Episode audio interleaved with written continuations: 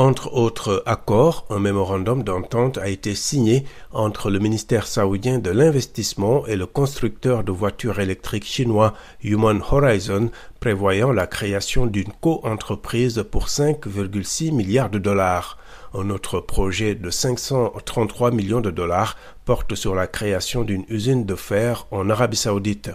Aussi, un groupe saoudien et une compagnie chinoise se sont engagés à développer un projet d'exploitation minière de cuivre dans le royaume pour 500 millions de dollars. Ces accords interviennent en plein renforcement des relations commerciales et diplomatiques entre la Chine et le Moyen-Orient. Pékin a supervisé le récent rapprochement entre les deux grands rivaux de la région, l'Iran et l'Arabie saoudite. En décembre, l'Arabie saoudite a reçu le président chinois Xi Jinping, suscitant les critiques de Washington, son partenaire traditionnel. Cette conférence d'affaires sino-arabe qui prend fin ce lundi réunit plus de 3500 décideurs et représentants d'entreprises chinoises et arabes.